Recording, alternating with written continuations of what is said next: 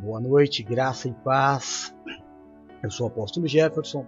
Nós somos a igreja Nascidos para Vencer e este é o nosso culto de domingo, dia do Senhor, culto intitulado Domingo do Amor de Deus. Amém? Domingo do Amor de Deus que nós dividimos em duas partes. O primeiro às oito e meia da manhã, onde nós colocamos todo o capítulo à disposição dos irmãos que queiram assistir, aprender, ficar ciente sobre toda a passagem, para que à noite nós tenhamos mais liberdade de poder ministrar um trecho específico do capítulo lido né, pela manhã. Nós entendemos que texto fora do contexto é um pretexto. Levamos muito a sério a palavra de Deus para não levar, né, é, deixar até que a vaidade nos leve a pedaços da Bíblia e manipular segundo a nossa vontade.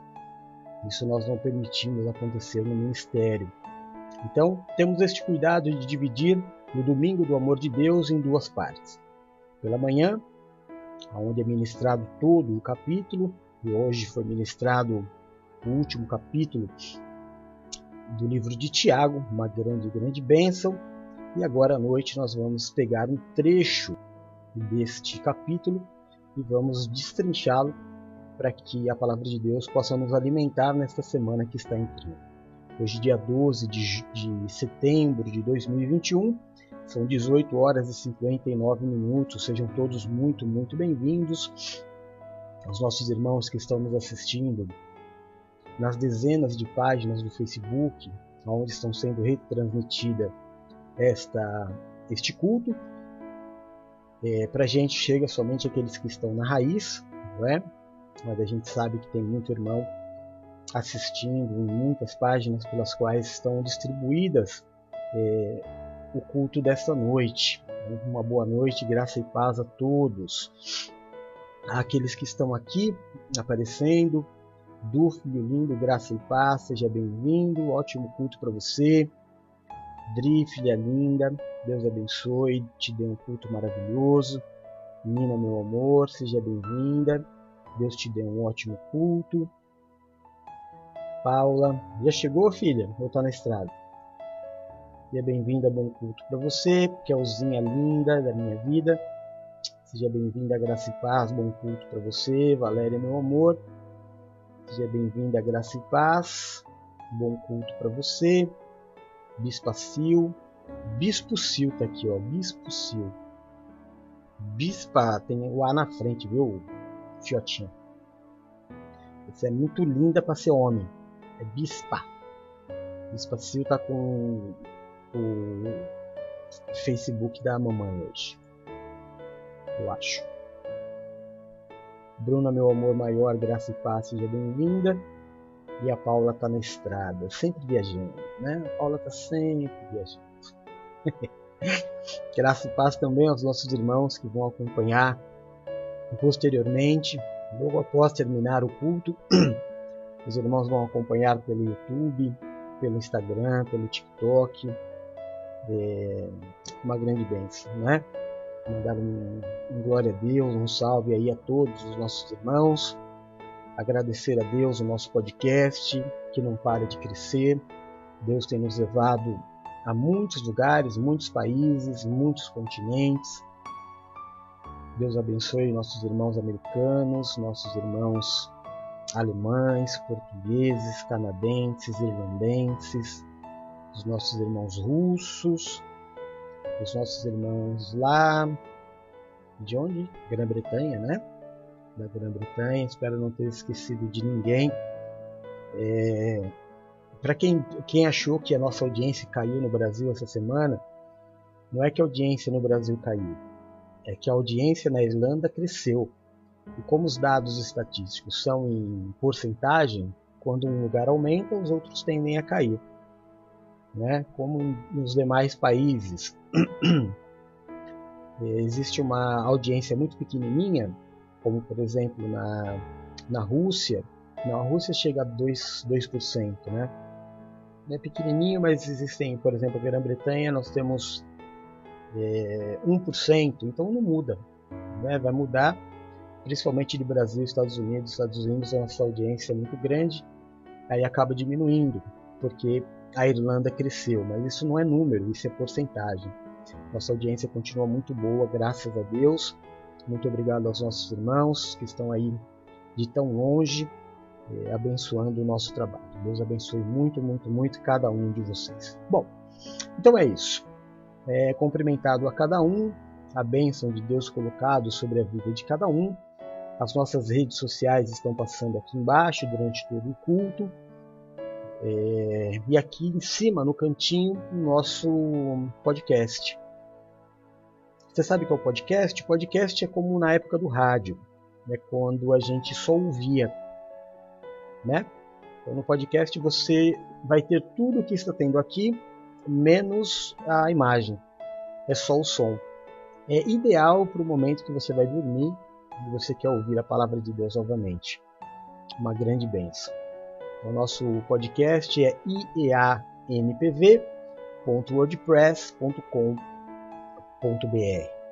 Amém? Glória a Deus. Então, vamos lá. Nós vamos falar hoje, segundo aquilo que nós é, recebemos pela manhã do livro de Tiago, nós vamos falar sobre ilusão e vaidade. Vamos usar para isso três passagens bíblicas: Tiago, Pedro e Eclesiastes. Mas vamos ver daqui a pouquinho. Daqui a pouquinho. A gente tem muito o que falar sobre a vaidade. O mundo nunca foi tão vaidoso. Né? As pessoas também nunca foram tão bonitas. Nunca se teve tanto acesso a tanta coisa boa. Isso fez com que as pessoas passassem a dar um tremendo valor. Não que não seja importante, né? Você dar valor às coisas que você tem, à sua aparência, mas não é o mais importante. O mais importante é aquilo que eu sempre digo: toda mudança, aliás, tudo na vida, ele começa de dentro para fora. Tudo que existe fora, ele deve ser uma exteriorização do interior não pode ser forçado. Não adianta, irmão, sabe? As pessoas perguntam, apóstolo, o senhor acha que é pecado por silicone, fazer botox, é, harmonização facial? Nada disso é, é, é pecado, irmão. Faz bem. Se te faz bem, faz bem. Agora, eu preciso te dizer que algumas pessoas fazem isso e não fica bom? Não precisa, né? Tem algumas pessoas que ao invés de melhorar, piora. Porque está tentando colocar fora o que não tem dentro. E é muito complicado. Porque tudo que é de fora é extremamente perecível. Tudo.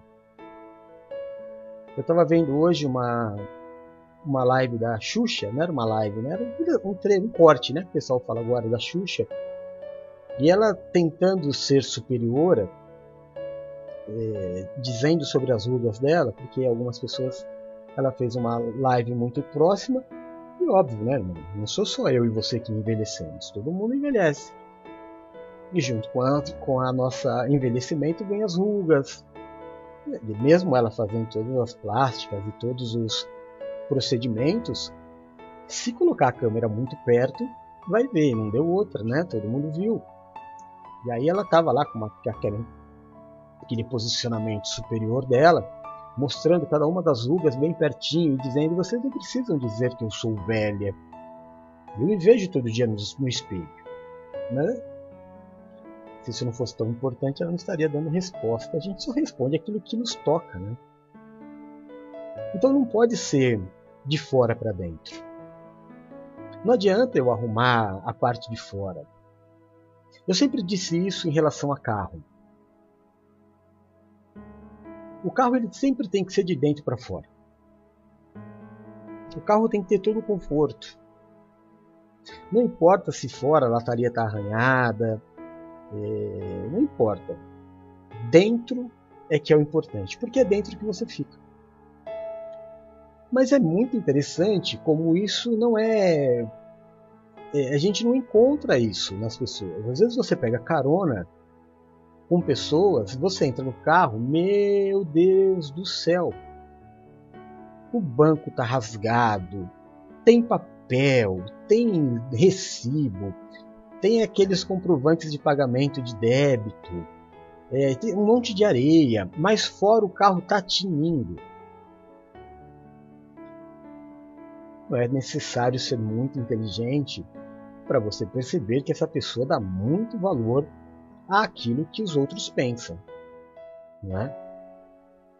é uma pessoa, por exemplo, que é capaz de deixar faltar alguma coisa dentro de casa para que a sua aparência esteja impecável. E isso não é certo. Tudo é de dentro para fora. Quando você entra no carro, você deve se sentir bem. É, tem que estar cheiroso, porque é o lugar que você vai ficar. Vidros fechados, com filme, ninguém vai olhar lá dentro, mas é para você. Eu só posso dar para os outros aquilo que eu tenho, irmão. Não adianta eu querer forçar uma imagem. Quando eu tenho só uma aparência e não tenho a essência, quando as pessoas me conhecerem de verdade, essa casca frágil vai rachar. Vai rachar. Existem pessoas lindíssimas, mas que não dá para ficar perto. Não dá. Existem pessoas. É, eu, eu sou partidário, até porque sou um homem, graças a Deus, bem abastecido de amor, que não existe pessoas feias. Existe um padrão que as pessoas tentam impor, né? O padrão da mulher brasileira, padrão do homem brasileiro, essas coisas, para mim é uma grande bobagem. Eu acho que Deus não erra. Eu acho que em tudo existe uma beleza. E muito da beleza está nos olhos de quem vê. Muito da beleza está no desejo de se enxergar a beleza. Quando você ama alguém e você quer enxergar a beleza na pessoa, você vai enxergar. Ainda que ninguém, ninguém enxergue, você enxerga. Lá vou eu falar da minha mãe aqui de novo. Minha mãe falava para mim assim: Quem ama o feio, bonito lhe parece. E é verdade. É muito verdade. Quando a gente ama muito alguém, essa pessoa se torna bonita.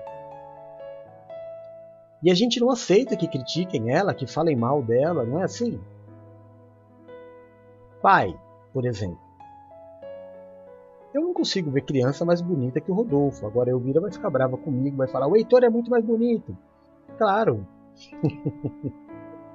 Mas é os olhos do pai, não é assim? Eu não consigo ver na televisão, né? Eu não consigo ver na televisão uma jovem mais bonita que a Bruna.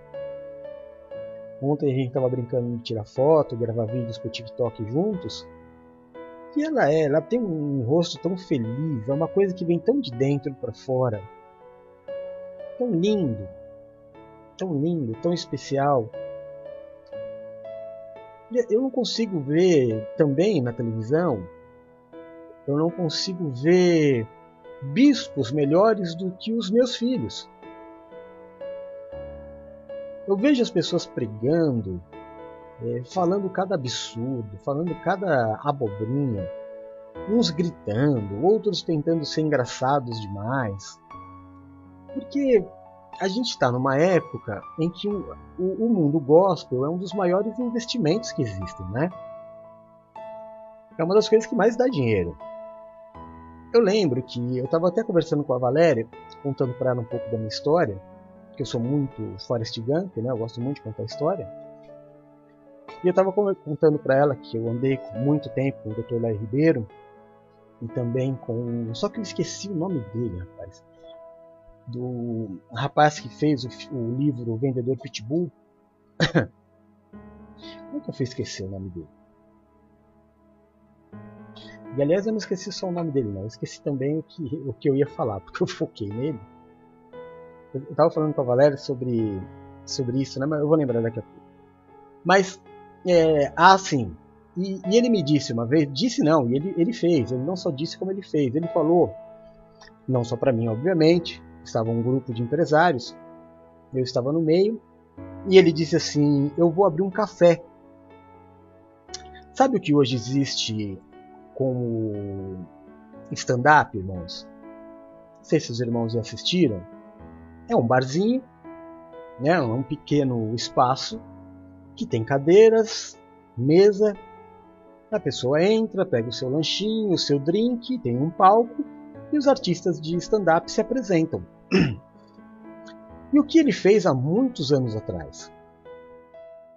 Ele fez um café palestra. E foi muito legal. Eu cheguei aí conhecer. Então tinha, era idêntico, idêntico.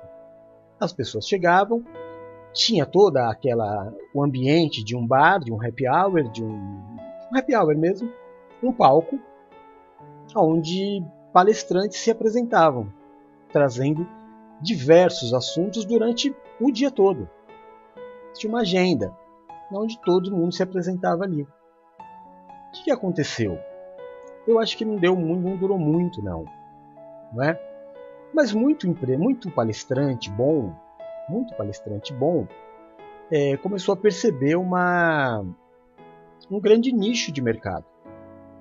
Ao invés de abrir uma, um bar, abre uma igreja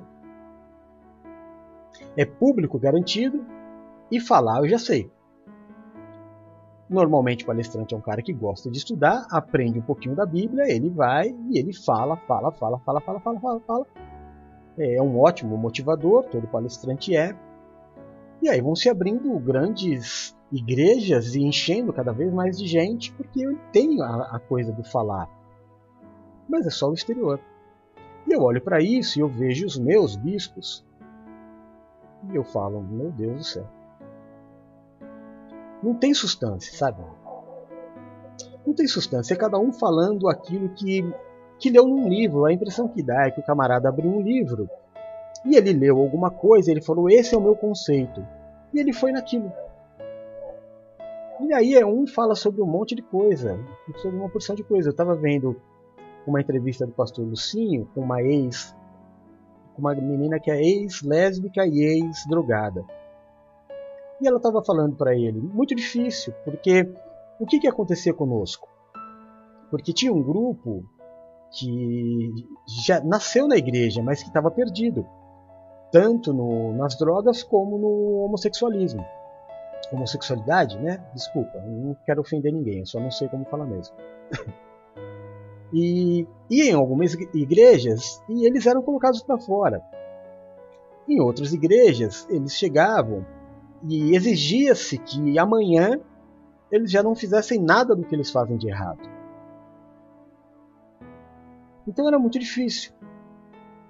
Porque uma ser colocado para fora você não volta, a segunda exigir que amanhã eu não cometa mais os erros que cometo hoje. Não é assim. Então é isso, as pessoas são grandes palestrantes, homens com um poder aquisitivo grande, e que começam a falar, falar, falar, falar, e você percebe a vaidade deles. Nas redes sociais, na política, na televisão, né? coisas que Jesus nunca fez. Mas que a vaidade leva esses homens a buscarem. E se forma o quê? que tipo de servos eles vão formar? Vão formar pessoas iguais a eles. Porque, embora muitos queiram bloquear a palavra apóstolo, a palavra pai é, do evangelho, o pastor forma pessoas. Essas pessoas vão pensar como ele, vão pregar como ele. Né? Isso é um grande problema que nós temos hoje, essa vaidade. Um grande nicho de mercado que foi encontrado. Então as pessoas que do nada, de repente aparecem. Já viu isso? De repente, você nunca ouviu falar. Aí daqui a pouco o camarada aparece e ele tem 30, 40 anos de, de, de evangelho. Estranho, nunca vi. Eu que vivi no meio gospel boa parte da minha vida, dos 30 de sacerdócio, posso dizer que 15 no mundo gospel, fazendo show, Marcha para Jesus, é, organizando a Marcha para Jesus, me sentando à mesa em reuniões com os principais líderes evangélicos do, do, do país. Nunca vi o camarada? Nunca ouvi falar, de repente, buf, aparece. Opa, 30 anos de evangelho, 40 anos de evangelho, e, falando umas coisas que você duvida, né? Tudo vaidade. Tudo vaidade. É dessa vaidade que nós vamos falar hoje, dada esta introdução, que deve vir de dentro para fora, a beleza, para que ela não seja uma vaidade. Vamos lá então.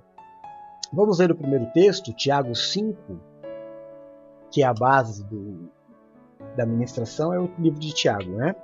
Então diz assim: A riqueza de vocês apodreceu, e as traças corroeram as suas roupas. O ouro e a prata de vocês enferrujaram, e a ferrugem deles testemunhará contra vocês, e como fogo lhes devorará a carne. Vocês acumularam, acumularam bens nestes últimos dias. Últimos dias são esse tempo final, desde a vinda de Jesus, né? Da vinda, da morte e do retorno. Depois, 1 Pedro 3, de 3 a 4, diz assim: A beleza de vocês não deve estar nos enfeites exteriores, como cabelos trançados, joias de ouro ou roupas finas. Ao contrário, esteja no ser interior que não, pare... que não perece, beleza demonstrada num espírito dócil e tranquilo, o que é de grande valor para Deus. E agora, Eclesiastes capítulo 1. Eu cortei algumas partes para não ler o capítulo inteiro. Tá? Então diz assim: Vaidade de vaidades, diz o pregador. Vaidades de vaidades. Tudo é vaidade. Que proveito tem o homem de todo o seu trabalho que faz debaixo do sol? Uma geração vai e outra geração vem, mas a terra para sempre permanece. O que foi, isso é o que há de ser. E o que se fez, isso se fará novamente. De modo que nada há de novo debaixo do sol. Há alguma coisa que possa se dizer: olha, isto é novo? Já foi nos séculos passados, que foram antes de nós. Já não há lembranças de coisas que precederam, e das coisas que hão de ser também, delas não haverá lembrança. Entre aqueles que estão de vir depois de nós. Eu, o pregador, fui rei sobre Israel em Jerusalém, e apliquei o meu coração a esquadrinhar e a informar-me com sabedoria de tudo, tudo quanto sucede debaixo do céu esta enfadonha ocupação deu Deus aos filhos dos homens para nela os exercitar. Atentei para todas as obras que se fazem debaixo do sol, e eis que tudo era vaidade e aflição de espírito. Aquilo que é torto não se pode endireitar, aquilo que falta não se pode calcular. Senhor, nosso Deus e nosso Pai, é no nome do teu Filho Jesus Cristo, Senhor, que nós nos colocamos nesta noite como igreja. Nos reunimos para declarar Jesus Cristo como nosso Senhor e nosso Salvador. Nos reunimos também para declarar que o teu Santo Espírito habita em nós e que, se não for pela tua vontade, nós não estaríamos aqui. Por isso, nosso agradecimento, nosso louvor, a nossa adoração ao teu nome, Pai. Muito obrigado Obrigado por nos permitir fazer parte deste grupo tão seleto de adoradores que o Senhor elegeu. Que o Senhor visite cada casa, que o Senhor visite cada família, que o Senhor dê aos teus filhos um ambiente propício à manifestação do teu Espírito, que o Senhor, meu Deus, dê aos teus filhos um ambiente onde eles possam cultuá-lo e não somente ouvi-lo. Este é um momento santo. O domingo é o dia que pertence ao Senhor Neste momento, todos os teus servos estão voltados para ti de alguma forma. Que seja assim conosco também. Que nós possamos te servir em espírito e em verdade, não de aparência, não de vaidade, não como uma resposta para quem disser: e aí, você fez? É, eu fiz. Não. Que seja feito para a honra e glória daquele que tudo sabe e tudo vê ao Deus onipresente, onipotente e onisciente.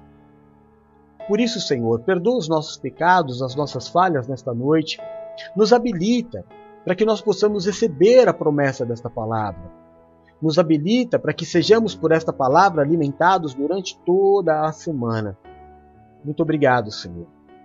Obrigado porque eu sei que nesse tempo em que eu vou estar aqui pregando a tua palavra, levado pelo teu Espírito, o teu Espírito estará se movendo também na casa dos teus filhos, levando a paz, levando a cura, levando a prosperidade, tirando de dentro dos lares a maldição, a gritaria, tirando tudo aquilo que não é seu, colocando neles características espirituais. Obrigado, meu Deus, pela tua imensa misericórdia em cuidar de nós. E que neste momento da pregação da palavra, ao abrir da minha boca não saia da minha boca palavras humanas, Senhor, ou aquilo que eu queira dizer, mas que em todo momento teu Espírito ministre a minha vida e a vida dos meus irmãos que aqui estão. Repreende, Pai de amor, todo valente que se levantar contra esta palavra lança ao abismo, e desde já nós te entregamos a honra, a glória, o louvor, o domínio e a majestade para sempre. Em nome de Jesus. Amém e amém. Graças a Deus.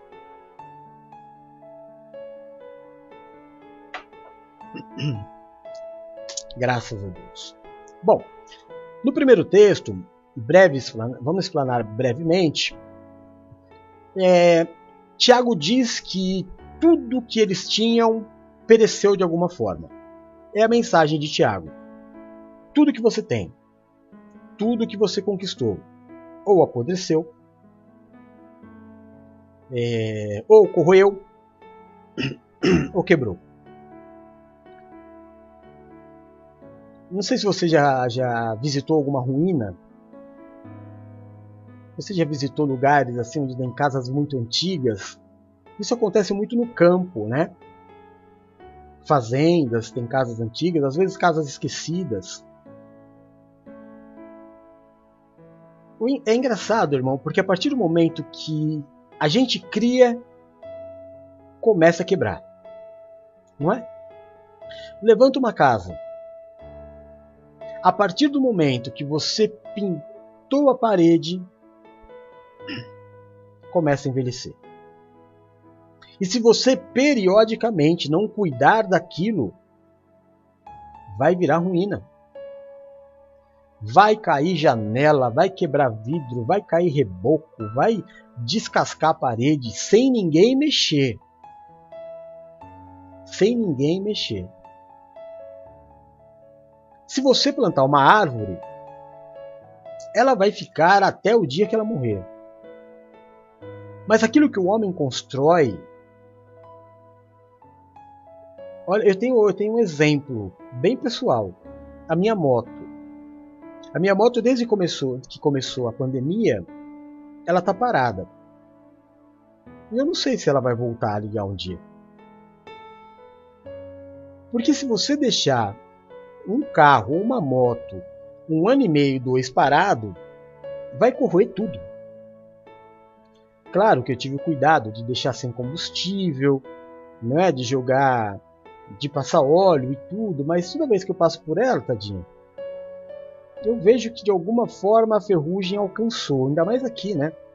Aqui tudo corrói. Aqui a maresia corrói tudo, tudo, tudo. A partir do momento que levantou, é o que o apóstolo Tiago está dizendo. A tua riqueza apodreceu. E agora? Nunca me esqueço na minha adolescência que eu ainda assisti o Fantástico que uma senhora morreu e eu não sei por que cargas d'água, acho que foram até jogar fora algumas coisas dela e pegaram o colchão dela e quando pegaram o colchão sentiram algo diferente e rasgaram o colchão, e dentro do colchão existia muito, mas muito dinheiro, irmão. Vocês lembram dessa matéria? Muito dinheiro. Dinheiro que não tem mais valor. Se não me engano, era tudo réis. Tinha moeda, tinha cédula. Que ela guardou ali para algum dia algum familiar dela, ou se ela passasse alguma necessidade de ter, tinha muita cédula, muito dinheiro. Eu não sei se era muito valor, mas de cédula e moeda tinha muita coisa que não valia mais nada. Não adianta guardar. Não adianta. Por mais manutenção, por exemplo, eu trabalho eu trabalhei com muita coisa na minha vida já, graças a Deus, né? Computador eu também trabalhei. E aliás trabalho até hoje, mas com manutenção. E cada peça do computador, ela tem um prazo de validade. Vai uma hora parar.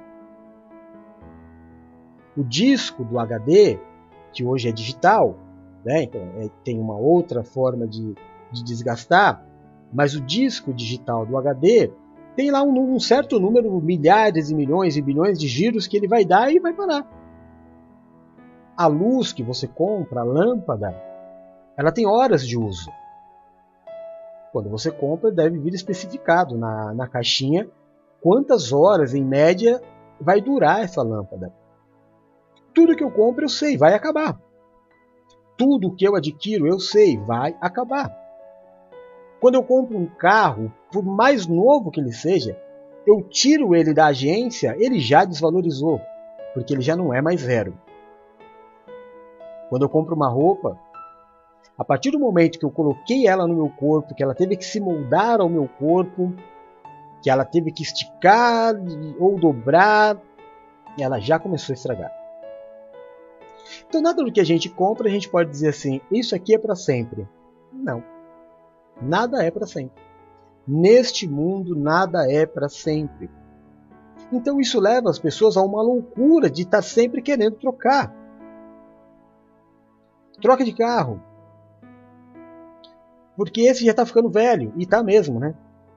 E tem que trocar. Porque se você quiser acompanhar a correria do mundo, então você vai ter sempre que estar trabalhando já para atualizar uma perda sua. E você sabe que você vai perder dinheiro porque você vai vender um carro que você comprou por X, você vai vender mais barato. Aí você vai pôr dinheiro em cima para comprar um outro carro que você vai vender mais barato.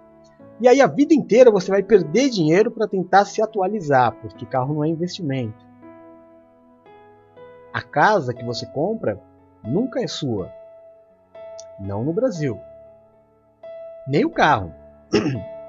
Você tem que pagar impostos, mesmo sendo seu. Porque se você não pagar imposto, ah, vai, vai para o pátio e você perde o carro que é seu, que você pagou. A tua casa a mesma coisa, se você não pagar os impostos, vai ser tirado de você. Então nada é teu, tudo é uma grande vaidade. Tudo é uma grande vaidade. Chegar no final, irmão, quando você vai chegando a ter uma certa idade, você olha para trás para as coisas que você correu, lutou tanto para ter, para quê? Eu podia tanto ter passado mais tempo com meu filho, eu podia tanto ter passado mais tempo comigo mesmo fazendo coisas que eu gosto. Eu podia ter passado mais tempo brincando com meu marido, com a minha esposa, sendo amigo. Às vezes a gente não tem tempo para zoar o marido, a esposa, zoar, brincar, né? Mas tem para brigar. E são coisas tão muito mais importantes. Bom, isso é o que o apóstolo Tiago disse. Depois tem o apóstolo Pedro, que ele nos diz aquilo que eu falei na, na introdução. Não é pecado, irmão. Não é que o apóstolo Pedro está dizendo para as mulheres que não pode usar brinco, né? não pode usar batom, não pode pintar o cabelo. Não tá nada disso escrito aí. Nada disso. Se te disserem usar esse texto para falar para você isso, olha, é pecado. Não, não é nada disso. O que o apóstolo está dizendo é que não adianta nada ter por fora se não tem dentro a introdução que eu te disse. Não adianta você, sabe, ir no cabeleireiro, fazer hidratação, pintar os cascos, né? Os cascos e as unhas. fazer os cascos. Eu vi até uma, uma história engraçada esse fim de semana. Que a, a esposa, bonita esposa, marido deitado, aí ela pegou a vassoura e falou: Amor, varre a casa pra mim. Eu acabei de pintar a unha e mostrou a unha toda bonita. O marido tá. Aí o marido tava deitado de novo, ela foi com o lixo e falou: Amor, pega o lixo pra mim. Pintei a unha. Ele falou: Tá bom, eu pego. Aí ela foi e falou: Amor, lava a louça pra mim. Ó, pintei a unha. Ele tá, lava a louça. Aí, aí ela chegou para ele e falou: Amor, lava o quintal pra mim, ó. Pintei a unha. Aí ele falou: Ó, oh, amor, não posso, pintei a unha também.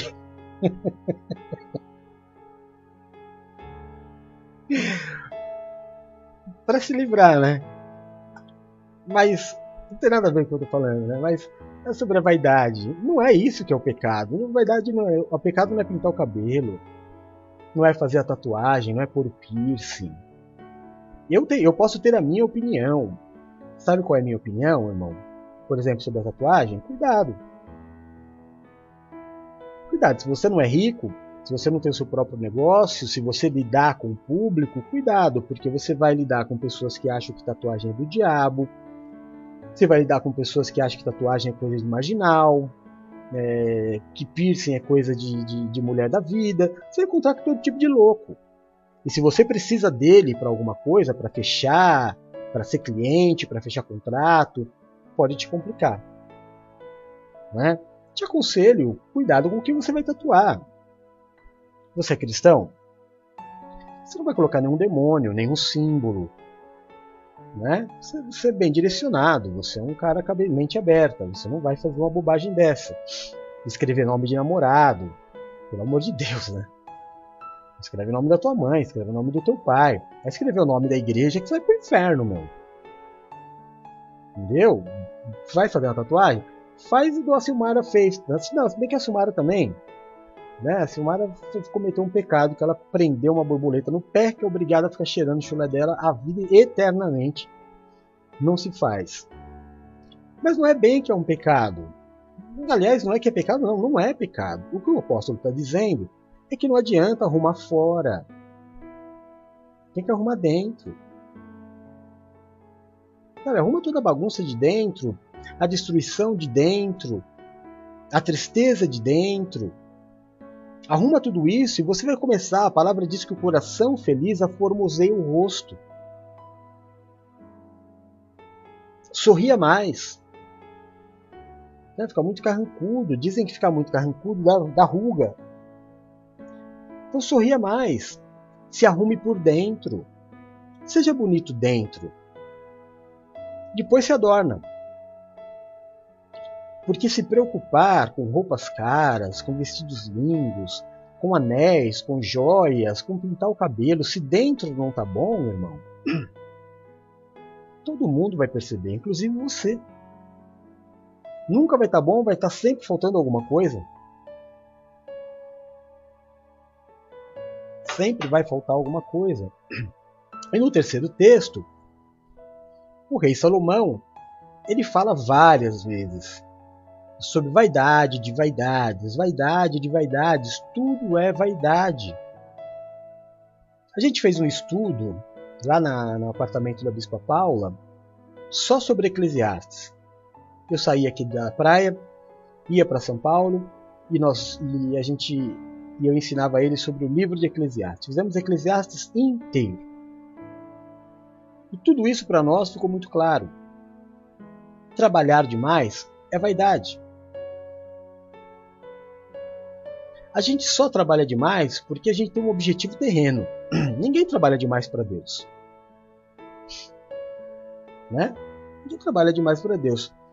É, existem exceções, claro, né, irmão? Já disse para você que a única regra que não tem exceção são as proparoxítonas. O resto, todas as regras têm uma exceção. Mas é muito difícil, muito difícil alguém falar assim: eu vou trabalhar mais para ajudar o meu irmão. Eu vou é, buscar um contrato maior para poder ajudar mais o meu irmão. Ou então eu vou é, buscar um aumento de salário para ajudar mais a obra, ajudar a igreja. É difícil, é quase impossível, né? A pessoa faz tudo isso e depois ela colhe. Ela colhe em cansaço, ela colhe em estresse, ela colhe em inimizades, porque mundo corporativo é competitividade, ninguém está lá para fazer amigos. Está todo mundo correndo atrás do seu. E quanto mais envolvido nesse mundo de, de, de competitividade você está, mais se desgastando você vai estar sempre. Ao passo que se você faz as coisas certas, certinhas, dá ao seu trabalho o tempo do trabalho. Sabe, é ter uma vida regrada. Esse é o grande problema do ser humano.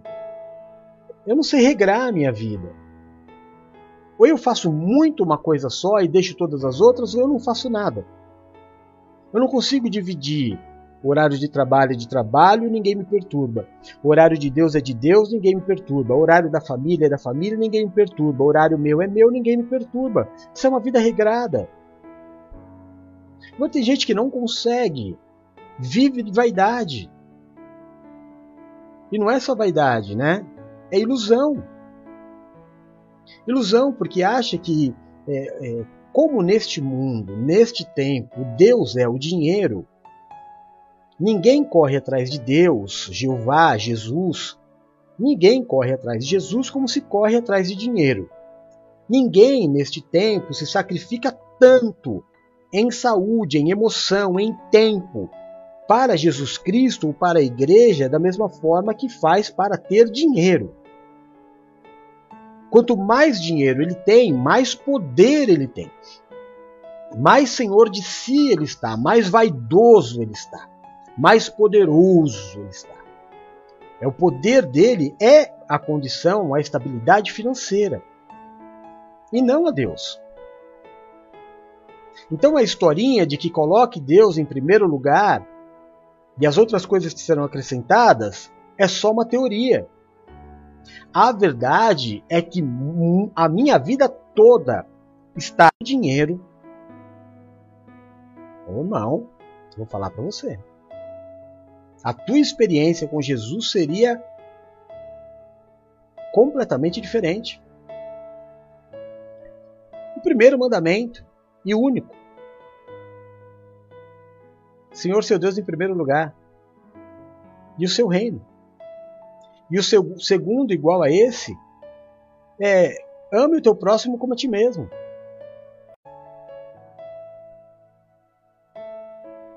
Voltamos. Não adianta eu dizer Senhor, Senhor,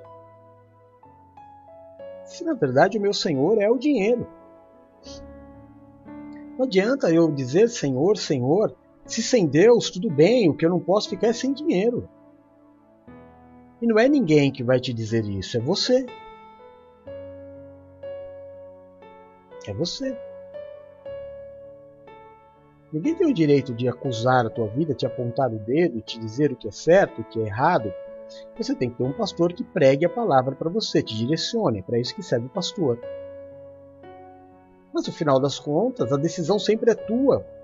Quem vai ter o sentimento e conhecer o sentimento é você. Você se dispõe à obra, você se dispõe a Jesus, como você se dispõe pela tua vida profissional e pela, pelo empenho de ter dinheiro? Não. Talvez seja por isso que as coisas não estejam exatamente do jeitinho que Jesus sonhou para você. Porque tem uma concorrência de amor aí. Tem uma concorrência de deuses aí. Não estou dizendo que você não tem que trabalhar, não, irmão. Lógico que tem que trabalhar. Todo mundo tem que trabalhar. Eu estou dizendo de prioridades. Quando eu entro nessa pegada, nessa correria de vaidade, de exterior, de ter, de adquirir, né? Porque carro é carro, leva para todo lugar. Todo carro leva para o mesmo lugar. Não é? Quando eu me preocupo mais com o exterior do carro do que com o interior, tá, alguma coisa está errada. Não é? Eu estou querendo mostrar para as pessoas. Isso é vaidade, ilusão e vaidade. A verdade é Cristo, Ele é o caminho, Ele é a verdade e Ele é a vida.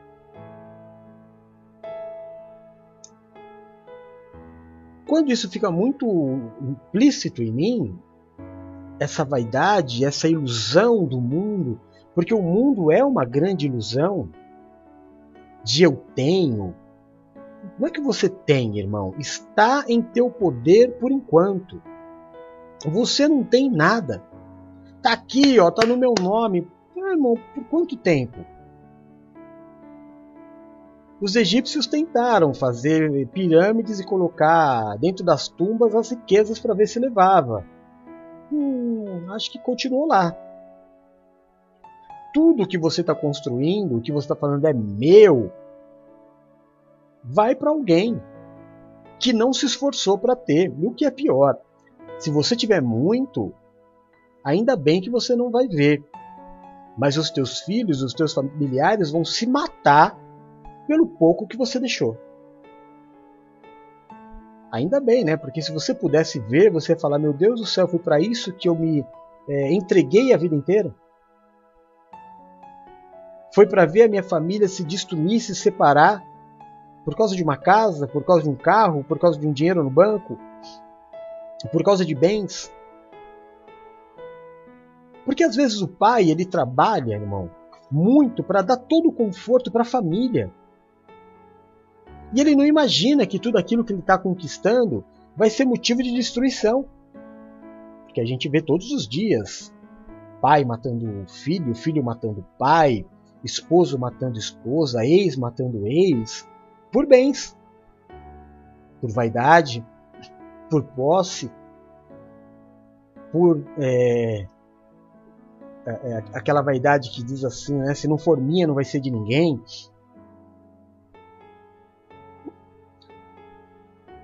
Quando isso está muito implícito em mim, eu começo a ter algumas características que eu preciso é, corrigir.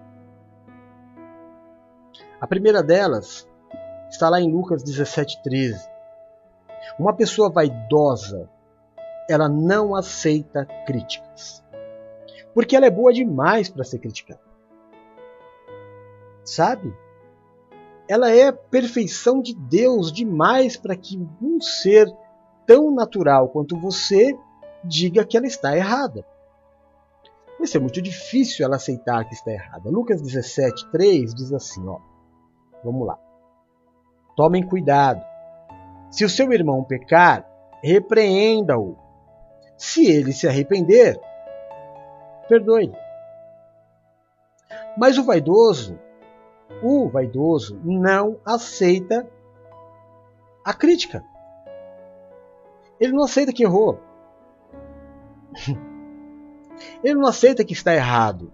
Ele tem razão. Ele tem razão. Se você pode. Olha, irmão, eu vou, eu vou garantir uma coisa para você. Se tem uma coisa que você não vai conseguir do vaidoso é ganhar uma discussão. Porque a razão dele está acima de tudo, até da de Deus. O ser mais vaidoso de todos é Satanás,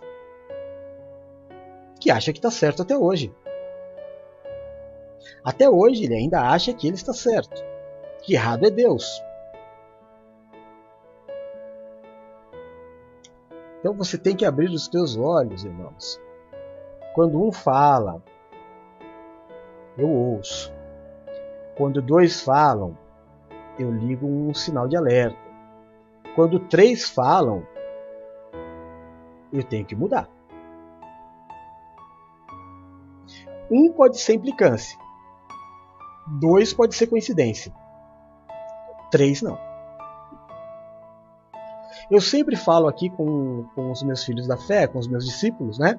Eu sempre falo para eles assim: tudo que a gente vai fazer, o primeiro vai ser uma porcaria, o segundo vai ser bom e o terceiro para lá vai ser excelente. Então não precisa se preocupar com o primeiro nem com o segundo, é do terceiro para lá que a coisa pega. Pois é. Um pode ser um acaso. pessoa pode até ter razão, mas só ela viu. Olhou de um ângulo diferente, um ângulo mais crítico. Duas.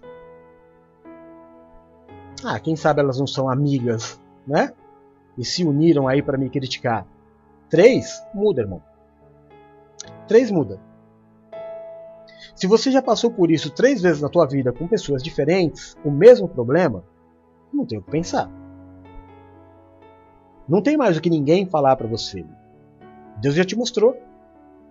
Três é a confirmação. Três é a confirmação.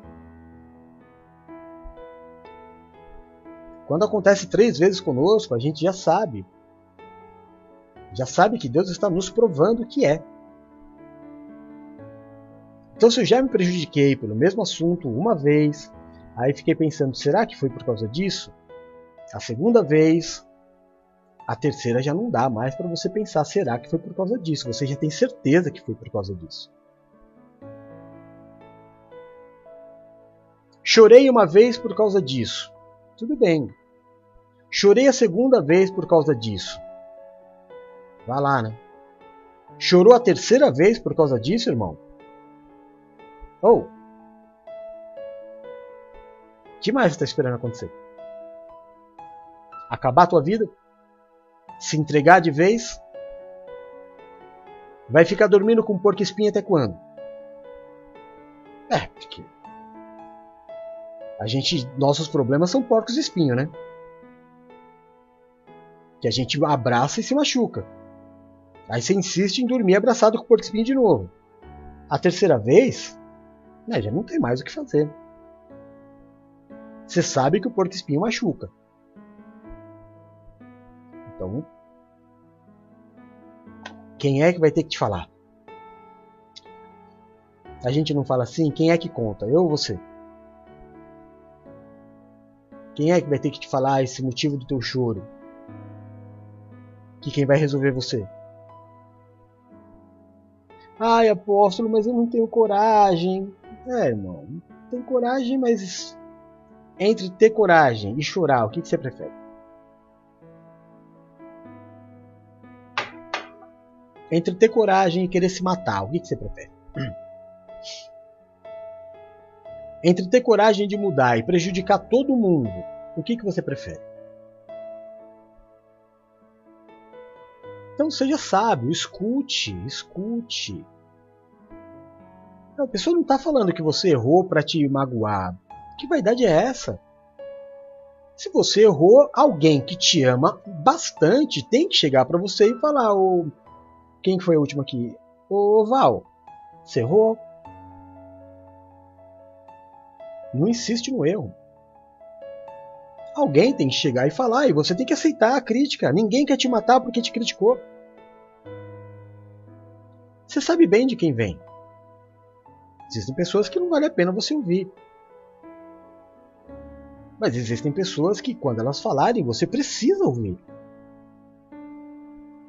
Adianta ficar se levantando contra todo mundo que fala é, tentando apontar para você um erro, tentando apontar para você um caminho que você está tomando errado, e você está bravo, bravo, bravo. Fica todo mundo com medo de te falar que está errado. Porque as pessoas não querem te perder, irmão. Essa é a verdade. Então, quando a gente demonstra para as pessoas, ó, não me critica, que eu vou embora, entre te perder e continuar com você do lado chato, as pessoas vão preferir você do lado chato. Essa é uma verdade.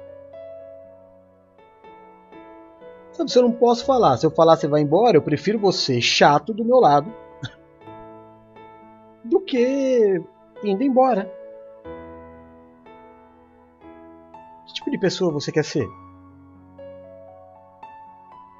Que tipo de, de, de ser você quer ser?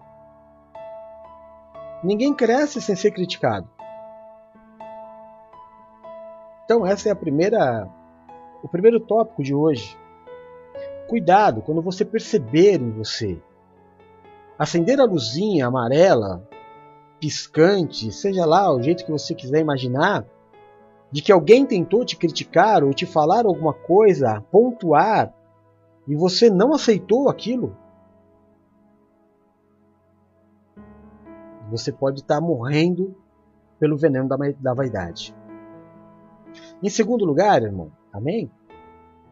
Em segundo lugar, a ilusão e a vaidade quer sempre a pessoa que tem né, esse sentimento ilusório e vaidoso quer sempre ser o centro da atenção. E ah, se não for? Ah, se ela não for o centro da atenção? Ah, se ela não estiver participando da rodinha? Provérbios 18, 12 diz assim: Antes da sua queda, o coração do homem se envaidece, mas a humildade antecede a honra. Eu sei que você já ouviu muitas vezes esse versículo, né? A arrogância precede a queda. A humildade engrandece e a arrogância precede a queda. Não é, não é uma questão de gostar ou não gostar, fazer de você sempre o assunto. Eu, eu, a vaidade, irmão, eu estava vendo, o Du falou isso, é, em algum momento, essa semana eu estava em consagração, eu não sei em que momento foi, se foi no programa, se foi semana passada, ele estava falando sobre nós, NPV. Nós não temos vaidade. E aí ele me deu como exemplo, e eu fico muito feliz quando, quando eles me elogiam. Não mudo, mas eu fico feliz quando eu vejo que eles enxergam aquilo que eu estou fazendo. O Du falou assim: o pai, ele pega um programa e um culto, ele começa a fazer. Aí ele pega e dá para outro. Aí ele pega e começa a fazer outra coisa. Aí ele pega e dá para outro. E aí a pessoa pega aquilo e ela vai, sabe, já pega o carro e, e já vai fazendo acontecer. E com a gente é isso. Não tem vaidade no nosso meio. Ah, eu tenho que aparecer. Não, Cristo tem que aparecer. Jesus tem que aparecer. Jesus tem que aparecer quando eu estou falando, quando a Paula está falando, quando a Silmara está falando, quando o Eduardo está falando, quando a Nina está falando, quando a Adri está falando, e quando a Lu está falando, e quando a Valéria está falando. Não é uma questão de que eu vou fazer. Não, o que eu vou fazer é colocar Jesus no centro.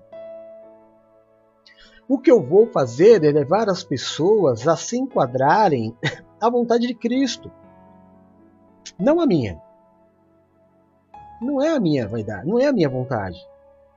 É a vontade de Deus. Agora tem o cara que ele quer pregar e ele quer o, ele quer o elogio no final.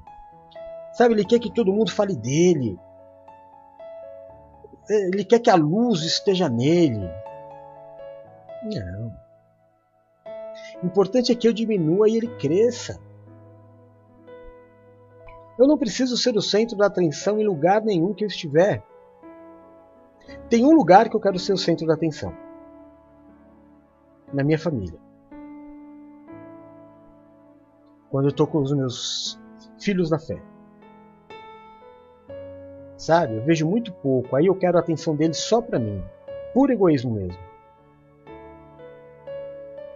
Minha filha chegou ontem da casa da mãe, né? Ficou um tempão lá. Eu quero a atenção dela para mim. Agora, das coisas de fora, irmão, na igreja, quem brilha é Jesus.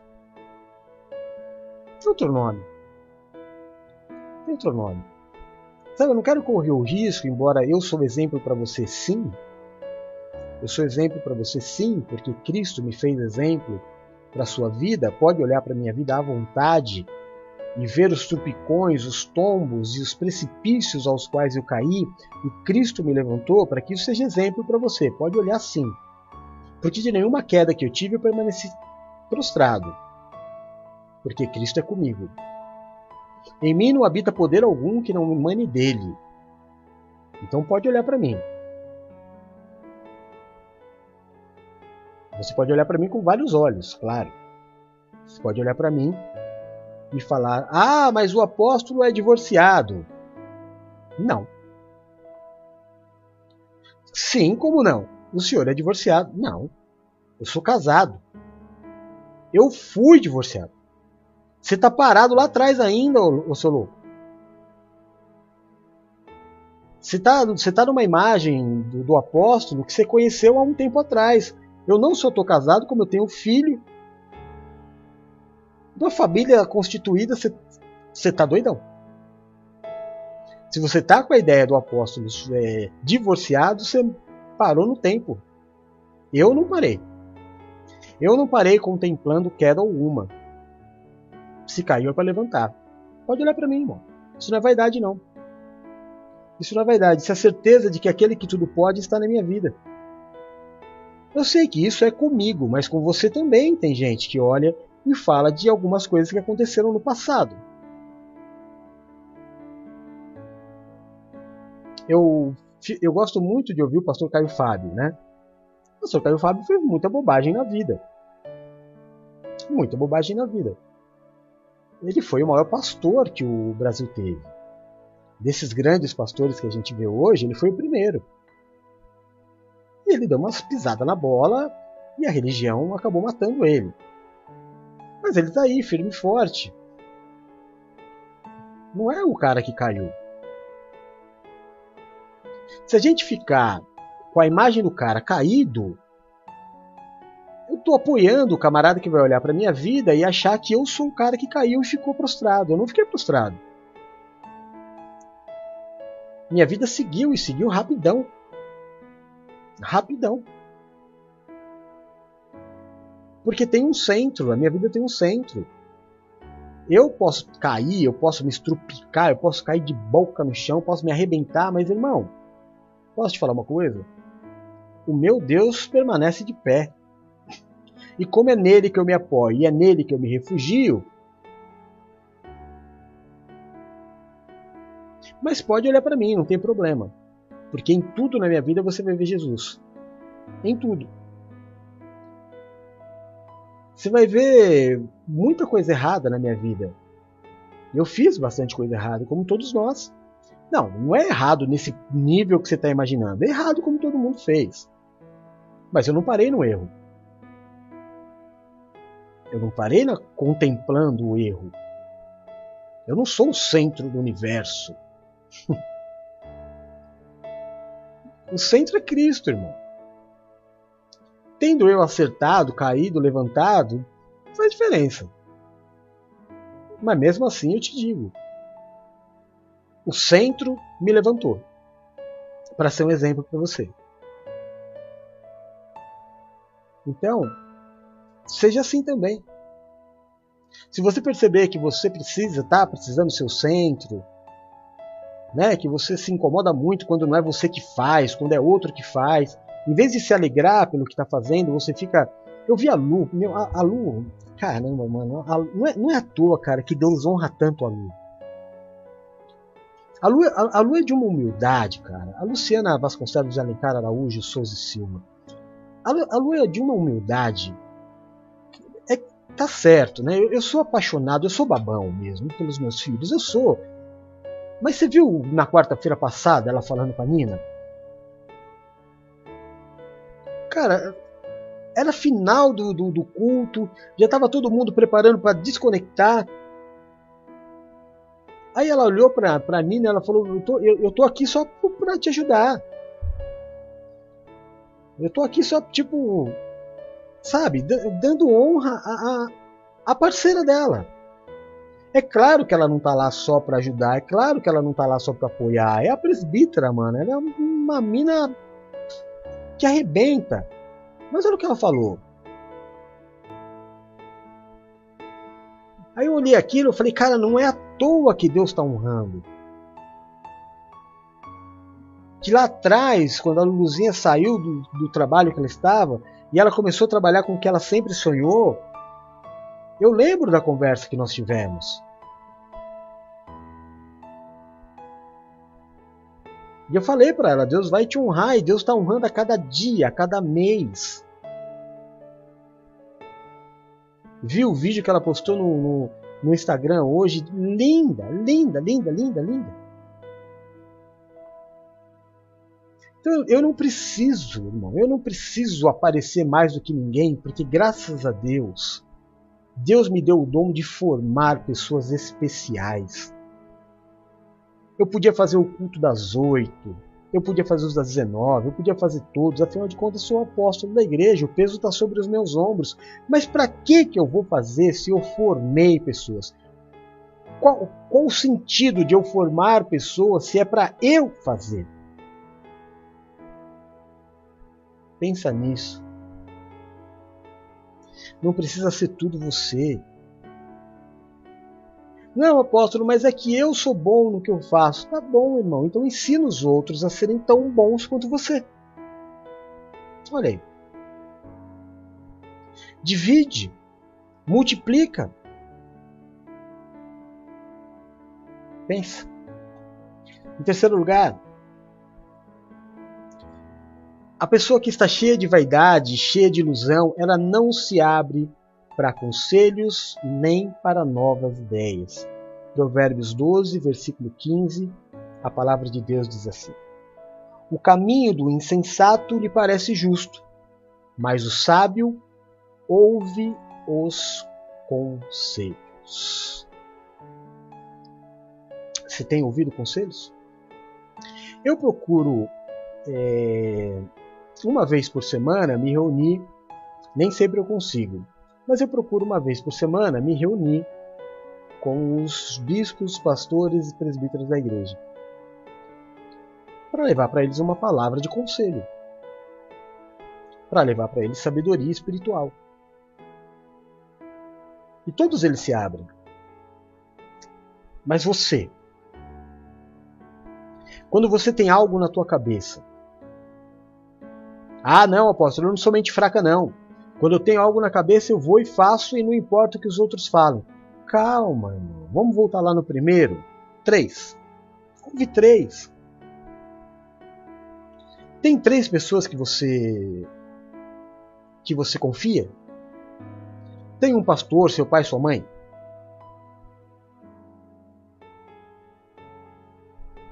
Para você ouvir um conselho, para você abrir a sua cabeça para uma nova ideia.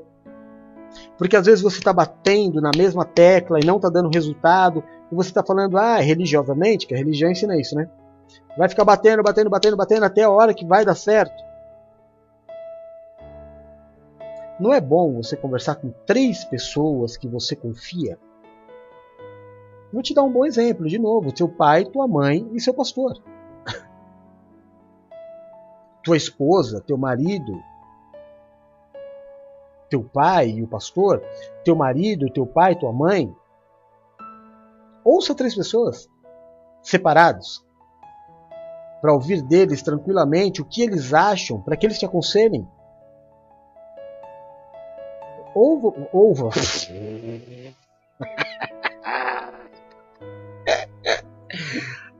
Ouça nossas ideias. Minha avó falava ova, menino, ova. abre as ideias, abre a cabeça, metanoia. É, Coríntios, Coríntios 12, 12, 2. Não vos conformeis com o presente século, mas transformai-vos segundo a transformação, a renovação dos seus pensamentos. Isso chama-se metanoia. Era o nome da palestra que eu dei durante muitos anos, renovando as ideias. Às vezes você precisa renovar a tua ideia, irmão. Às vezes você precisa mudar o ramo de trabalho. Não, apóstrofo, eu só sei fazer isso na vida. Não, tá bom, mas Deus sabe um monte para te ensinar. Mete as caras. Mas não faz sozinho, no ímpeto, na loucura, na doideira né? Não, não vai na, na, na loucura. Conversa, conversa com três pessoas separadamente que você confia. Olha, esse trabalho aqui não está dando certo. Já há algum tempo eu estou pensando em começar a fazer isso. O que, que você acha? Aí o fulano vai dar a visão dele, porque te conhece. Não pode ser a pessoa que você conheceu ontem. Ah, vou conversar com a minha namorada, que eu, que, porque a gente se ama. Você que conheceu faz três meses, ela não sabe o que falar para tua vida. Tem que ser pessoas de verdade, pessoas, né, firmeza, que te conhece. Sabe das tuas aptidões. Adianta conversar com teu pastor também se você está na igreja faz seis meses. Pastor também tem que ser pessoa presente na tua vida. Não é por cargo nem por título, é por presença, é por importância. Mas ouça. Abre, abre a tua vida. Não entra nessa, nessa, nessa doideira. Deixa eu ver o versículo de novo que eu esqueci. O caminho do insensato lhe parece justo, mas o sábio ouve conselhos. Ah, não, apóstolo, mas aí fica parecendo que eu sou mente fraca, né? Vou pela cabeça dos outros. Não. Todo rei tem conselheiros. Todo presidente tem conselheiros. Aliás, todo presidente norte-americano tem conselheiros e um pastor.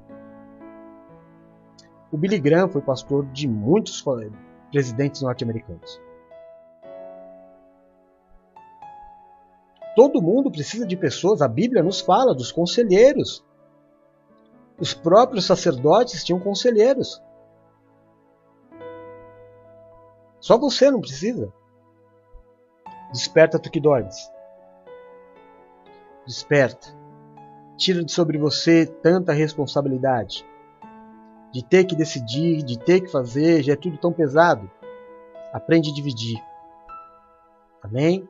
Em quarto lugar, o maior veneno do vaidoso e da pessoa que vive na ilusão é receber elogio. Oh, charamanaias. Romanos 12, 3. Pois pela graça que me foi dada, digo a todos vocês: ninguém tenha de si mesmo um conceito mais elevado do que deve ter, mas pelo contrário, tenha um conceito equilibrado, de acordo com a medida da fé que Deus lhe concedeu. Posso falar? Você deixa eu falar para você bem de verdade? Das pessoas que vão te elogiar?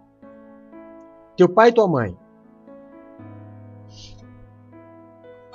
Vão te elogiar porque tudo que você faz para eles é lindo. Desde pequenininho. Desde bem pequenininho. Puxa saco. Vai te elogiar. Quem quer alguma coisa de você vai te elogiar. O que, que você precisa? É, eu não recebo os elogios? Claro que recebe. Caramba, elogio faz bem para chuchu. Mas não muda por causa deles. Quem é que não gosta de terminar um trabalho e alguém chegar para você e falar: Cara, obrigado, foi demais. Eu adorava quando eu terminava as palestras e alguém vinha falar para mim: é, muito obrigado. Isso aí foi fundamental para minha vida. Alguns elogios estragam. O vaidoso morre pelo elogio, porque ele já se acha o tal. Né? Eu fui fazer uma palestra na Anchieta, na Unip, Unip Anchieta, ou Unip, né? Unip Anchieta. E eram três palestrantes. Quando a coordenadora me ligou, ela, ela falou assim: Jefferson, eu não conheço teu trabalho, você foi indicado. Aliás, fui indicado pelo, pelo Rafa, sobrinho da, da, da Paula, que estudava lá. É, o Rafa te indicou para nós, são três palestrantes, eu não conheço o teu trabalho. É, você quer ser qual deles? Eu falei, eu gostaria de ser o último. Ela falou: não, o último você não pode ser, porque o último é o principal, é um cara que a gente contratou e que ele vai fazer uma palestra muito, muito chocante e ele, e ele a, a, apresentação final é a dele. Eu falei: ah, então, se eu puder ser o segundo. Ela falou: pode. Só faltava ela falar não, né? Eu ia falar: então, porque você me perguntou se eu tinha que ser o primeiro. Mas o primeiro eu não poderia, porque eu estava na igreja eu tinha que ser ou, ou o segundo ou o último. Aí eu cheguei, o primeiro palestrante estava terminando a palestra dele, e palestra da faculdade, eu tenho algumas fotos, depois até mostro para vocês se vocês quiserem. Um auditório gigante. A molecada estava tudo lá. E sabe, né? Que a maioria tá lá obrigado. Então, os caras trocando ideia, zoando. E o palestrante passou um, um, um certo apuro. Aí terminou, ela me chamou é, eu me apresentei e começou a ter uma atenção especial. Porque a, a palestra era muito dinâmica, muito animada, né? A maioria de vocês já viu. Aí quando chegou no final, eu terminei a minha palestra e ela me recebeu, tal, abraçou, me entregou lá o presentinho, a lembrança e eu fui para os bastidores. Nos bastidores, ela me chamou e falou: "Esse aqui é o doutor, não sei, não sei das quantas, sei lá, o nome dele não me lembro. Ele falou, ele que vai fazer a palestra agora, a última. Aí eu falei, pô, esse cara é bambambam. Bam, bam. Né? Então preciso pegar um contato dele e tal. Aí eu falei, poxa, muito prazer conhecer o senhor. Se eu tiver um cartão para me dar, Vou ficar muito, muito honrado em poder conversar com o senhor. O senhor vai fazer a palestra agora? Ele falou, não mais. Aí eu falei, ué, mas não era o senhor que ia fazer? Ele falou, meu jovem, eu ia fazer, mas depois da tua é impossível que eu faça a minha. Eu nunca mais vou me esquecer daquilo. Eu nunca mais vou me esquecer desse elogio que eu recebi. Mas eu não mudei por causa disso. Muito pelo contrário. Eu liguei para a faculdade e eu tenho contato da coordenadora até hoje. E ela virou palestrante também, coach. E eu falei para ela: olha, é, não precisa pagar o meu cachê não. Deixa aí para o desenvolvimento do ensino fica a minha colaboração para vocês. Podia ser o contrário, né? Eu podia me ensoberbecer e falar, tá vendo? Já que o rapaz não aceitou fazer a palestra dele, então aumenta o meu. Eu não saí de lá me achando o melhor. Mas também nunca mais me achei o pior. Busquei um equilíbrio em saber quem eu sou, como diz a palavra que a gente acabou de ler. Vamos ler de novo? Pois pela graça que me foi dada, digo a todos vocês: ninguém tenha de si mesmo um conceito mais elevado do que deve ter, mas pelo contrário, tenha um conceito equilibrado. Eu gosto muito de ser elogiado, todo mundo gosta muito de ser elogiado, mas a crítica não me destrói. Não me destrói. Eu tenho uma caminhada, irmão. Você tem uma caminhada. Até quando você vai ignorar tudo que você já viveu, tudo que você já fez, por causa de uma opinião alheia? Uma opinião é só uma opinião.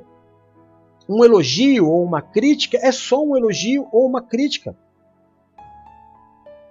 Depende dos olhos de quem viu. Então, o vaidoso, quando ele recebe um elogio, isso é um veneno porque aí ninguém aguenta mais. Porque ele, sabe, ele vai lá em cima, ele infla, sabe aquele peixe. Como, como chama aquele peixe? Eu vi um outro aqui na praia. Eu não lembro o nome dele. Eu sei que é um peixe quando ele se sente em perigo, ele. Ele infla, né? O camarada fica inflado. Olá, recebi um elogio, sou o melhor do mundo. Não é. Você já imaginou o Neymar? Quantas pessoas todo dia mandam mensagem para o Neymar falando que ele é o melhor do mundo. E quantas milhares de pessoas por dia mandam uma mensagem falando que ele é muito ruim. se ele for se deixar levar pela opinião, ele está perdido. Ele não vai saber muito bem quem ele é. Ah, a Nina colocou aqui, ó, baiacu. É o nome do peixe. Amém, irmão? Entendeu? Então perceba, se você fica muito, muito feliz com um elogio e muito, muito triste com crítica, é porque você está tomado pelo espírito da vaidade. Em quinto lugar, o vaidoso elogia a si mesmo. Isso é terrível.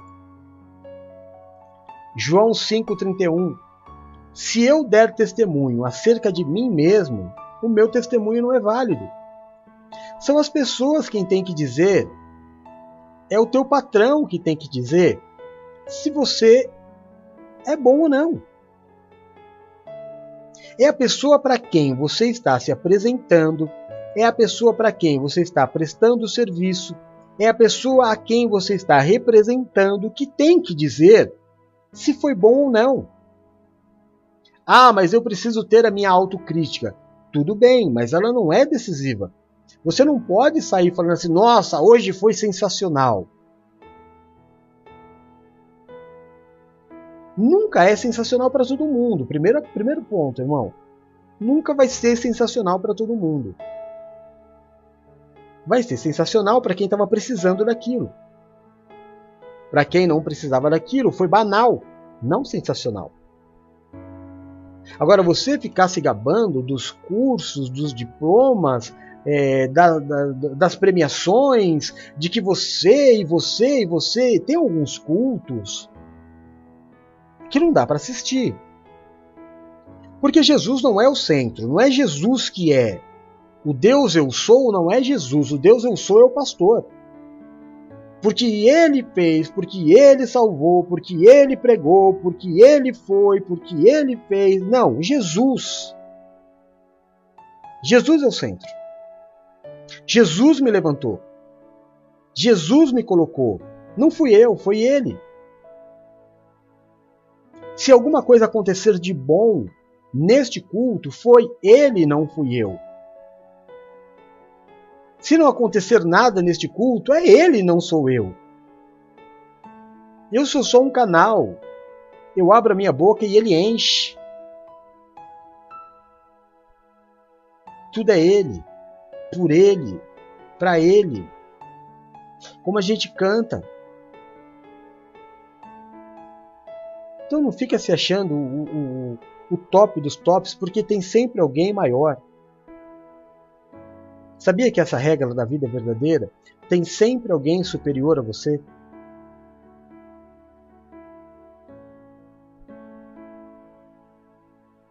Hoje à tarde estava assistindo o jogo, jogou Palmeiras e Flamengo. O Palmeiras é um time que é muito bom, mas tem superior. Tomou uma sacudida do Flamengo em casa, que perdeu até o rumo da casa que já estava. Como é que alguém perde o rumo da casa que está, né? Mas foi. É um time que está acostumado a ir, bater, golear. De repente bate de frente com um que é maior. Aí vai lá em casa, toma uma pancada para quê? Porque a regra da vida é essa. Tem sempre alguém maior. Só não tem maior que Deus. Então se humilhe debaixo das suas poderosas mãos e ele, no determinado tempo, no exato tempo, te exaltará. E em último lugar, o vaidoso que vive na ilusão nunca assume a possibilidade de ter cometido um erro, ou nunca assume a sua parcela de culpa em algo que deu errado. Vamos ler o versículo? Provérbios 29. Diz. As... Cadê Provérbios? Ah, tá. Quem insiste no erro depois de muita repreensão será destruído, sem aviso e irremediavelmente. Olha que forte isso. Olha que forte. Irmão, eu aprendi na vida e, claro, na igreja. A igreja é a melhor escola que tem.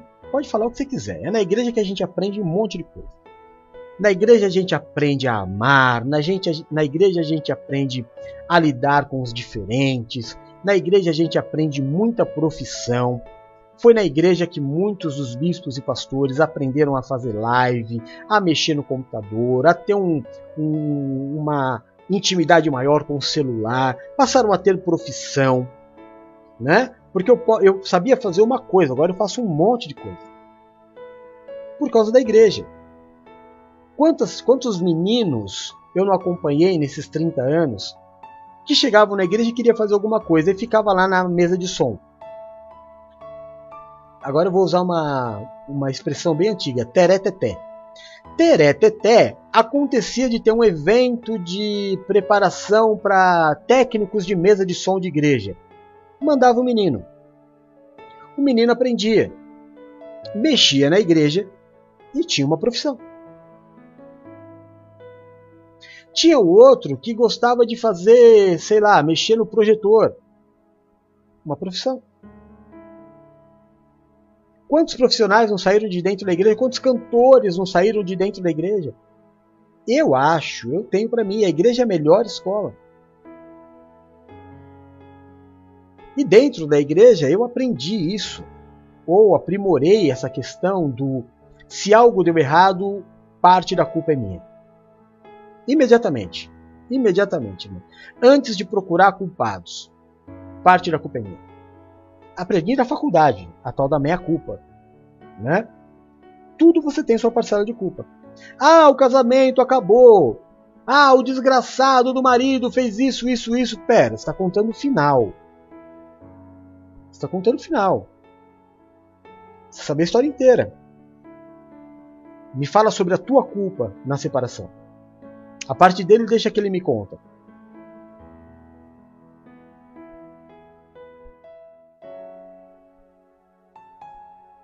Não pode ser assim. Eu tenho que ter na ponta da língua o meu erro. Deu errado? Assume. Eu. É a primeira coisa, irmão. Evita confusão. Você ensina e o ambiente já fica propício para que as coisas se resolvam. Aconteceu outro dia, não me lembro. Não sei se foi com a, com a Nina e com a Lu. Eu não sei qual foi a informação errada é, ou alguma coisa que eu tinha pedido para acontecer e não aconteceu. E aí, a hora que eu fui cobrar, eu acho que foi a Lua. Acho, não sei, gente, perdão. Mas um, um dos meus filhos falou assim: Eu não entendi que era para ser feito dessa forma. Eu falei: Então, perdão, a culpa é minha. Porque quem deu a informação fui eu. E se você não entendeu, em uma comunicação, o responsável pela comunicação é o emissor. Peço perdão para vocês. Então vou deixar, vamos resolver da seguinte forma. A semana que vem vamos fazer assim, assim, assim. E aí tira as dúvidas assume a culpa. Ponto final. Tem que sair dando bronca, isso, aquilo, aquilo outro. Estou falando em condições normais. Falando em condições normais. Você também não é Deus. Você também não é. Uma coisa é vaidade, irmão. Outra coisa é o, o que você não aguenta mais. Né? Eu não estou falando do que você não aguenta mais. Eu estou falando no dia a dia. Com todo mundo. Eu sei que tem um ser específico na tua vida que você cansou. Né? Você não quer mais, não adianta. Não adianta falar que está certo, não adianta falar que ele está errado, que você está errado, não, não, muda. Não vai mudar. Então não é esse que eu estou falando. Estou falando no dia a dia. No dia a dia no trabalho, no dia a dia no casamento, no dia a dia com os filhos. O filho errou? Tá, errou. Você errou aonde? Com a tua parcela de culpa. O projeto deu errado? Deu. Com a tua parcela de culpa. O vaidoso nunca encontra isso. A culpa sempre está no outro. Foi sempre o outro que, deu, que, que passou a bola errada. A velocidade da bola estava errada, o tempo da bola estava errado, a força da bola estava errada. Nunca o chute dele foi errado. Foi o jeito que ele recebeu.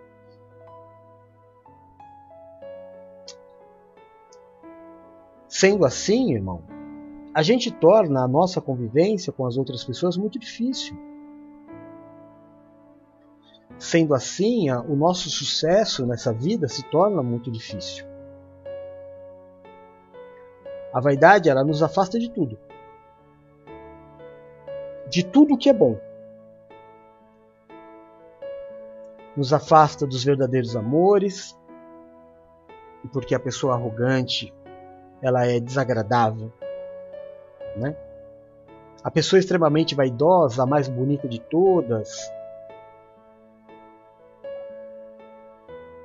Assim como sempre existe alguém maior, sempre existe alguém mais bonito também. Sempre existe alguém mais rico. Sempre existe alguém mais santo. Sempre existe alguém que sabe mais.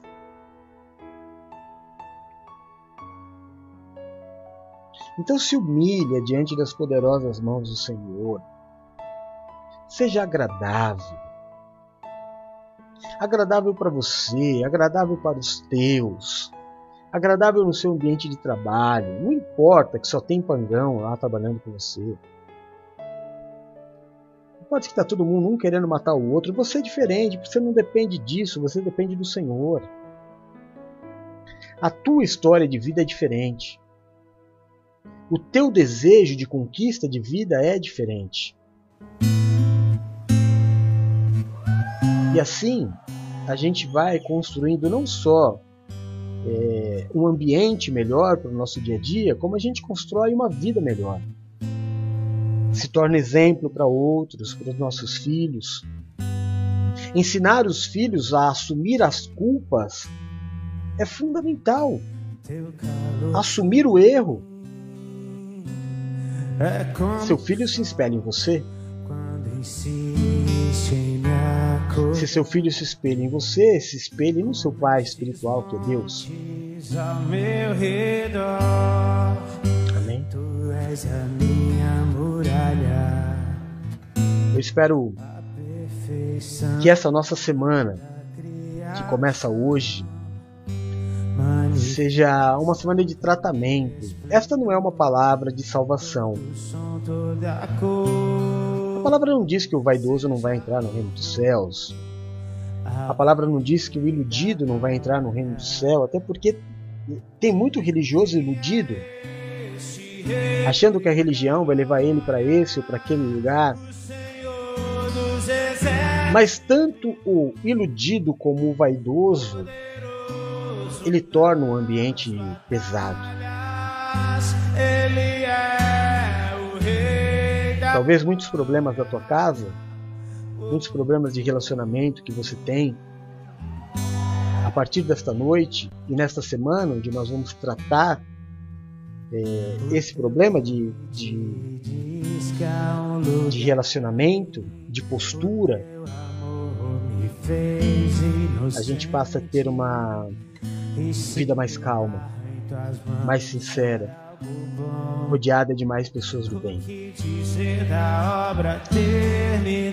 Eu desejo que a tua semana seja maravilhosa.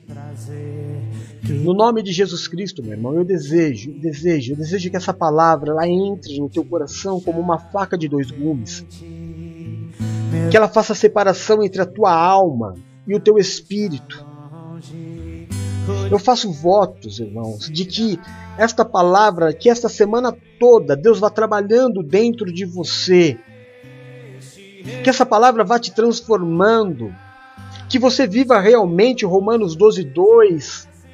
Que você transforme a sua vida através da renovação dos teus pensamentos. Que você se abra no nome santo e poderoso de Jesus Cristo para viver o novo o apóstolo Tiago disse: A riqueza de vocês apodreceu, as traças corroeram as roupas, o ouro e a prata de vocês enferrujam e vocês não percebem. A ferrugem é a testemunha contra vocês. Pedro diz: A beleza de vocês não deve estar nos enfeites exteriores, cabelos trançados, joias de ouro ou roupas finas. Tudo isso é bacana, tudo isso é bonito mas tem que partir de dentro. Não adianta o fora estar bonito e o dentro contaminado. Não adianta ter uma aparência que chama a atenção, mas a essência estar completamente perdida. Vaidade de vaidades. Vaidade de vaidades, tudo é vaidade. Que proveito tem um homem de todo o seu trabalho que faz debaixo do sol? Uma geração vai, outra geração vem, mas a terra permanece para sempre. O que foi, isso é o que há de ser. E o que se fez, isso se fará novamente.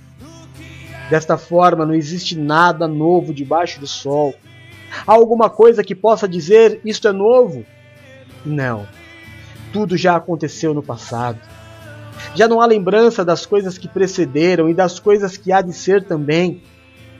Eu, o pregador, fui rei em Israel e apliquei o meu coração a esquadrinhar e a informar-me com sabedoria de tudo quanto sucede debaixo do céu.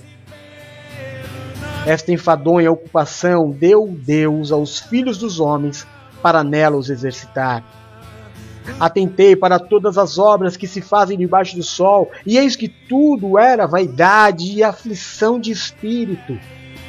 Aquilo que é torto não se pode endireitar Aquilo que falta não se pode calcular.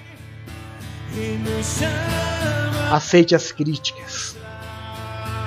Abra o teu coração às críticas. Ouça as pessoas. Tome cuidado, se o seu irmão pecar, repreenda-o, e se ele se arrepender, perdoe. Não queira a todo custo ser o centro das atenções. Outras pessoas precisam brilhar, outras pessoas vão brilhar. É necessário que assim seja. É um grupo, é uma equipe, são várias pessoas. Antes da queda, o coração do homem se envaidece, mas a humildade antecede a honra. A arrogância precede a queda. Abra sua vida para ouvir conselhos, conselhos de pessoas que te amem, novas ideias. O caminho do insensato lhe parece justo, mas o sábio ouve os conselhos. Não se deixe envenenar pelo elogio, muito menos pelas críticas. Pois pela graça que me foi dada, digo a todos vocês: ninguém tenha de si mesmo um conceito mais elevado do que deve ter, mas pelo contrário, tenha um conceito equilibrado, de acordo com a medida da fé que Deus lhe concedeu. Não faça elogios a você mesmo. Se você der testemunho de você mesmo, seu testemunho não é válido. Assuma. Assuma a tua parcela de culpa em todos os erros. Se você faz parte da equipe e a equipe perdeu, a culpa é tua também. Quem insiste no erro depois de muita repreensão será destruído sem aviso e irremediavelmente. Aleluia, aleluia, aleluia. Jesus, entra na vida dos meus irmãos, faz a tua obra. Eu abençoo, meu Deus, a semana eu te peço, nessa semana que se inicia, abençoa, guarda, protege e livra do mal a minha esposa Valéria, minha filhinha Bruno, meu filho Rodolfo. Abençoa, guarda, protege e livra de todo mal a Bispa Paula, a Bispa Silmar, o Bispo Edu. A Bispa Nina, a Bispa Adria, a Presbítera Luciana. Abençoa, guarda, protege e livra de todo mal os meus irmãos da fé. Abençoa Adriana, sua casa, sua família. Abençoa Raquelzinha, sua casa, sua família. Maria das Dores, sua casa, sua família. Abençoa, Senhor, em nome de Jesus. O Gideone, a sua casa, toda a sua família. A Elvira, meu Deus, a sua casa, toda a sua família. Dá, meu Deus, aos teus filhos uma semana maravilhosa. Cobre-os com o teu sangue, realiza os sonhos. Abençoa a vida, meu Deus. Abençoa, guarda, protege, livra do mal. Adriana, Marcelo, seus filhos, todos os seus familiares. Aonde chegar o som da minha voz, aonde chegar este culto. Toca nos teus filhos, Pai. Eu ponho a mão sobre este mural abençoando cada vida que aqui está, pedindo, cobre com o teu sangue. Coloca cada vida, meu Deus, exposta neste mural, apresentada diante de ti nesta oração, Senhor. Coloque debaixo das tuas asas e eles estarão seguros. Abençoa os casais que aqui estão nessas fotos, as famílias, os maridos, as esposas, os filhos, os pais. As fotos, meu Deus, que estão aqui porque necessitam ser curadas, manifesta a tua cura porque existem coisas que aos homens são impossíveis, mas a ti nada é impossível. Eu te peço cura, cura, cura, tira a dor, alivia a dor dos teus filhos, livra da depressão, livra do vício das drogas, do álcool, da prostituição. Livra, meu Deus, das maldades do mundo. Livra do homem, meu Deus, violento, sanguinário, sem valores. Livra os teus filhos da violência. Eu coloco a bênção sobre este mural. Em nome de Jesus em nome de Jesus.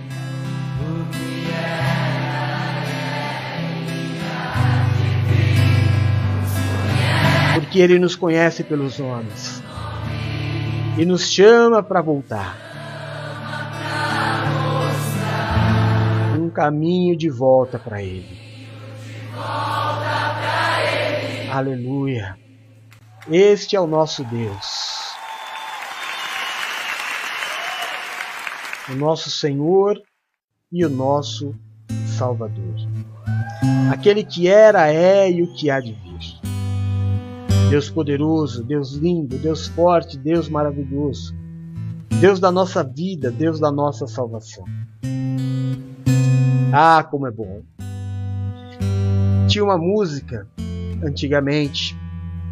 Quer dizer, música é para sempre, né? Mas tinha uma música que falava: Ah, como é bom.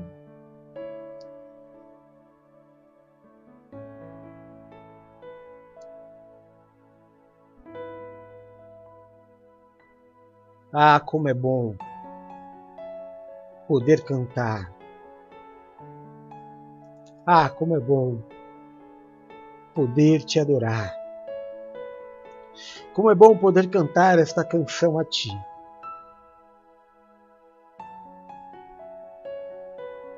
Como é bom. Como é bom ter sido eleito por ti. Como é bom ter toda uma família constituída por ti. Saber dos teus cuidados, do teu carinho. Aleluia.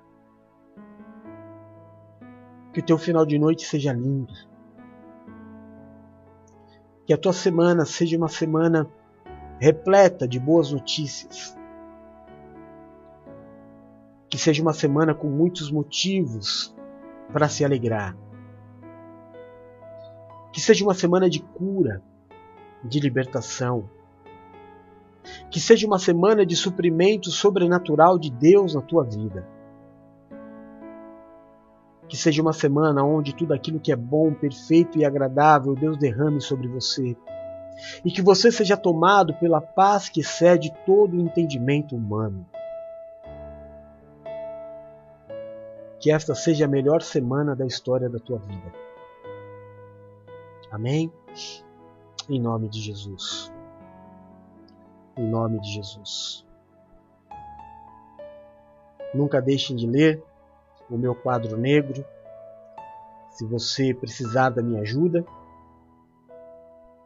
você me chame no WhatsApp a hora que você precisar. 13 99 723 0214 estou à sua disposição. Se você precisar da minha ajuda, me chame. E se você puder nos ajudar, puder.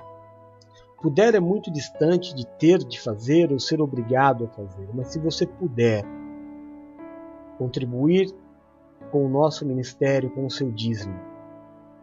Você não tem ideia o quanto você vai nos ajudar. Que Deus te abençoe. Que a graça, a paz e o amor de Deus esteja sobre a tua vida, a tua casa e a tua família. Que o Senhor do trono ao qual está sentado se curve e te marque nessa promessa. Eu te abençoe e te envio. Em nome do Pai, do Filho e do Santo Espírito de Deus. Amém e amém. Te ame, Jesus. Daqui a pouquinho, minha filhinha Silmara vai trazer a oração da virada do dia, uma grande bênção como sempre, não é? Amanhã, ao meio-dia, nós temos aí o culto da. Esqueci até o nome do culto, ó. A tarde do amor de Deus começa ao meio-dia, que vai ser o primeiro tópico explanado, né? O tópico dessa ministração amanhã ao meio-dia. Às quatro horas, a Bispa Paula, Nossa Senhorinha, se tiver é, recuperada, né? Vai fazer a, o culto das quatro horas. Às oito horas, amanhã tem novidade. Amanhã é, o culto de, do Bom Encontro vai ser feito pela Valéria e pelo Eduardo. O DJ Hulk foi mandado embora. Andou falando uns absurdos, tá de castigo. Amanhã faz a Valéria e o, e o Eduardo, tá? Às 8 horas. E às 10 horas, meu fiote Du vai fazer o programa lindo que ele tem apresentado. Esses são é nossos horários de todo, todos os dias, até sexta-feira. Só no sábado que nós temos só o culto do meio-dia e o programa com o DJ Roco às 8 horas, nosso programa de humor, programa de rádio, programa de humor. Sejam todos bem-vindos, vocês estão convidados. Tenham todos uma ótima noite. Eu amo vocês em Jesus. As nossas redes sociais estão aqui embaixo. Evangelize, né? Não esquece de curtir.